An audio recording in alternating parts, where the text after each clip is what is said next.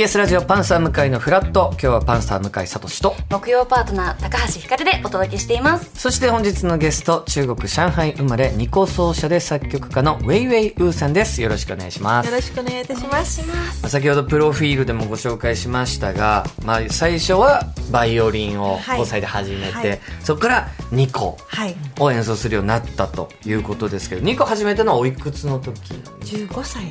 15歳、はい。それ習いに行く時っていうのは、うん。何かその学校に入ったりするんですか？そうですね。入った学校。で両方勉強できる学校にバイオリンもニコうんも、そうですね。ははあ。そのバイオリン弾く技術があればニコって弾けるようになるんですか？それは全く別ですか、い。えっ、と近いですね。やはり先ほど言った言ったようにこう4本の弦がバイオリンで、はい。真ん中の2本の弦ニコなのなと一緒なので、うん。結構ね最初ずっとバイオリンのイメージしながらこの楽器弾いてたんだけど、うん。でもやっぱりニコはバイオリンと違うその人間の声に近い感じをその出し方がこう必要なので、やっていくうちにはもうバイオリンと気に離れてでバイオリンは私弾く時には顎の下では挟んで弾くので感動はね、頭で感動するんです。ほおニコはお腹の前に抱きかかえて弾く楽器なのでお腹で感動する。すごいと母性的な。そうそう。だからその違いがあの両方の楽器弾く自分にはなんかこう違うっていうのを感じますね。はい。うこれ作曲される時は、どどうやって作曲されるんですか？ニコとかだと。私の場合はほとんどピアノであのまずそうですね。ピアノで。はい、ピアノとかあとそうですね。2個で作曲した曲は少ないですね。逆に言うとこれやっぱりあのこの楽器音域も限られてるから2個で弾くと2個らしくなってしまう。それはいいんですけど、うん。うん。やっぱり新しい可能性を発見していくのにあの2個という楽器を考えないで自分の本当に表現したい音楽を、えー作曲して、うん。それで2個でチャレンジ。で実際に2個で弾けない曲もあったんだけど弾けるように検証になるまで練習した曲もあるんです。はい。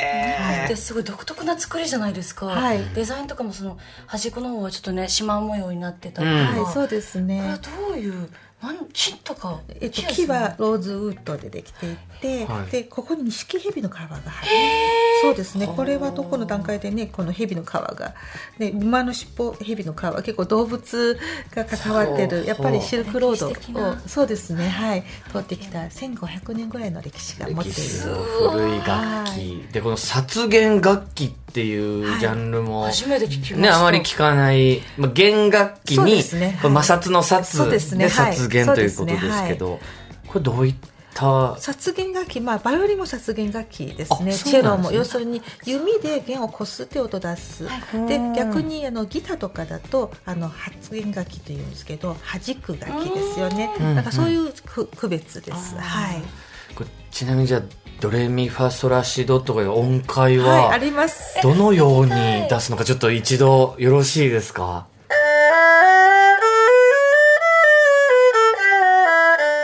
綺麗。ラーメン食べたくなりますね。でもできるんです。はいそうです。でもやっぱ分かりやすくギターとかだったらやっぱ弦を押さえる場所っていうのがちゃんと区切られてるじゃないですか。これはフレットレスないですよね、はい。やっぱり自分の指の感覚で。もう感覚なんですね、正解ってあるんですか？世界もちろんあります。はい。うん。あの、あるんですよ。実は、あの、フレットがちゃんとあるんです。はいあるんだけど、見えないだけで。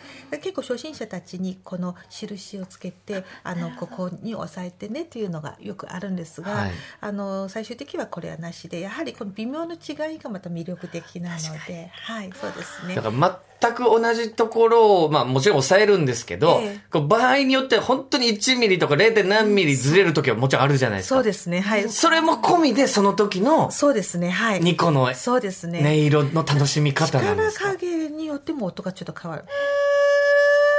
ね、やっぱり同じ場所でもシャープになりましたね。はいちょっと抑え込みと。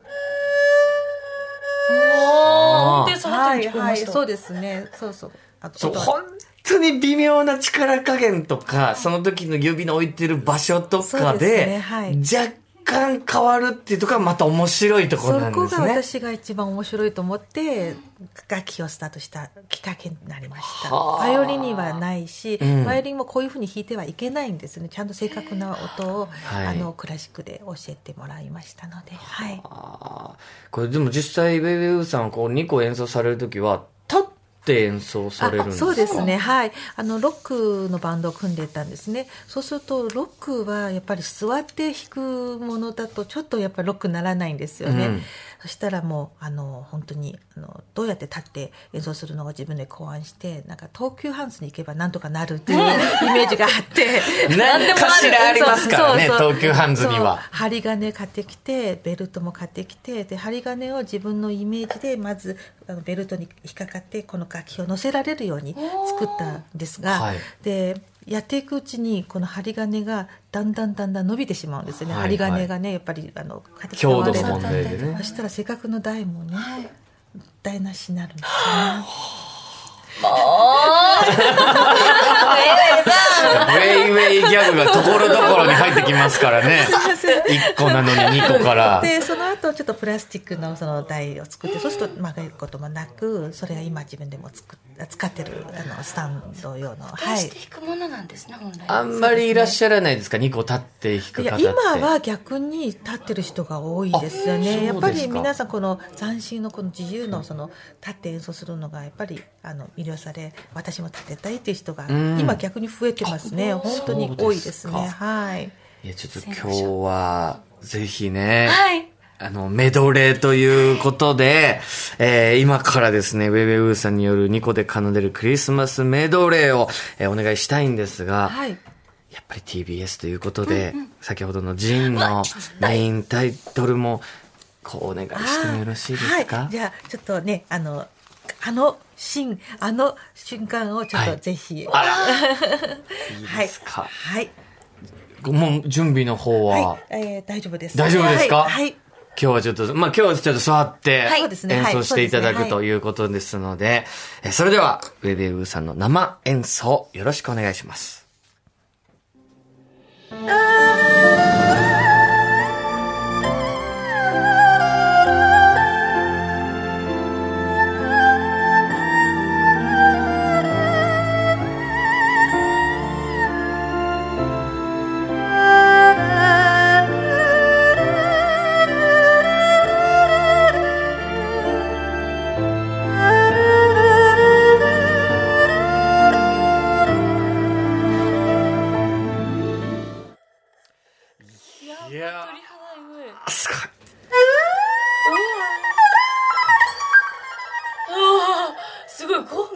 tasarımlı.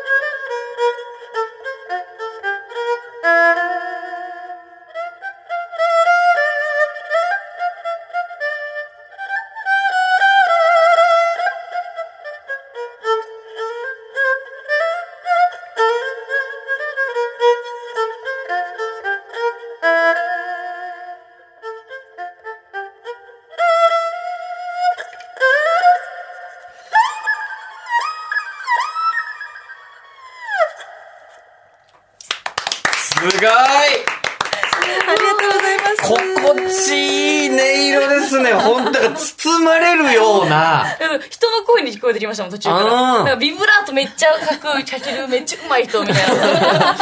いや、やっぱ、まず、ジーンの BGM タイメインタイトルもそうですけど、なんかこう、壮大さというか、はいやっぱニコのこのね音色で奏でることによって、時空を超えた感じが。説得力がすごいあります。時代背景が、あの、ね過去とかね、とつながる、過去と現在がつながる物語でもあるので、んよりそれがなんか説得力増しますもん。ありがとうございます。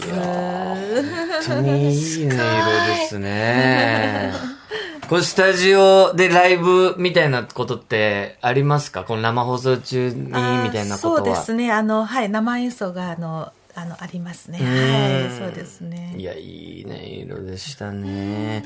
これでも、ウェイウェイさんの生でこうライブを見たいという方たちは、はいはいこう近いところで見られるところとかってあるんですかね？ありま。す。はい。12月16日。はい品川の、えー大井町の、はい。えーキュウリアン大ホールで、実は年末コンサート、結構毎年年末コンサートやってますけど、はい。今年はラブソングフロム品川、ちょうどキュウリアンあの大ホールリニューアルなので、そこのリニューアルコンサートとしても、今回、あの、行います。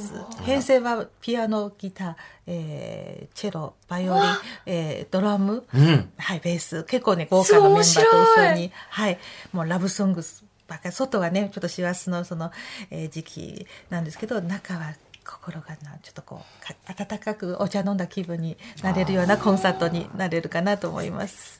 曲、演目みたいなのももう決まってるんですか、はい、もちろん今のジーンももちろん演奏も、ジーンと来るように演奏オーケストラやってそうやで。ダジャレお好きなんガイタですね。レなので、ガイタレだとやっぱりちょっとね、言葉がもっと勉強していく意欲が。いやいやいやいや。いや、これ生でぜひ 味わっていただきたいですね。で、またコンサートに来れないという方もいらっしゃると思いますが、ライブアルバムの方も。はい、そうですね。12月6日に、えー初のライブアルバムが実はリリースします。ちょうど今年の5月に、えー品川教会グロリアチャペルでコンサートを行って、それすごいいい響きのホールなので、教会、そのサウンドを本当に、えー一夜限りだったのが、こう、録音して、ライブアルバムになった、はい、アルバムです。こちらぜひ。12月6日にはい発売されるということなので、こちらもぜひ皆さんチェックしていただきたいと思います。いや、今日は中国茶もいただき、そして日光を生でこう演奏していただいて、はい非常にもうブース内が、なんかリラックス状そうです態。よね。いつもと多分ね、流れてる空気が違う気がします。はい。穏やかにゆっくり時間が流れてるような。体温が上がりましたもん、なんか。あ体温上がりました。ほっとするというか、なんか、ますね。この後もやらなきゃいけないのかっていう気持ちに今。やりますよやりますよね。いや、素敵な時間を過ごさせていただきました。ウェブウェブさんありがとうございました。ありがとう。ございました。以上、フラットトピックのコーナーでした。La la la la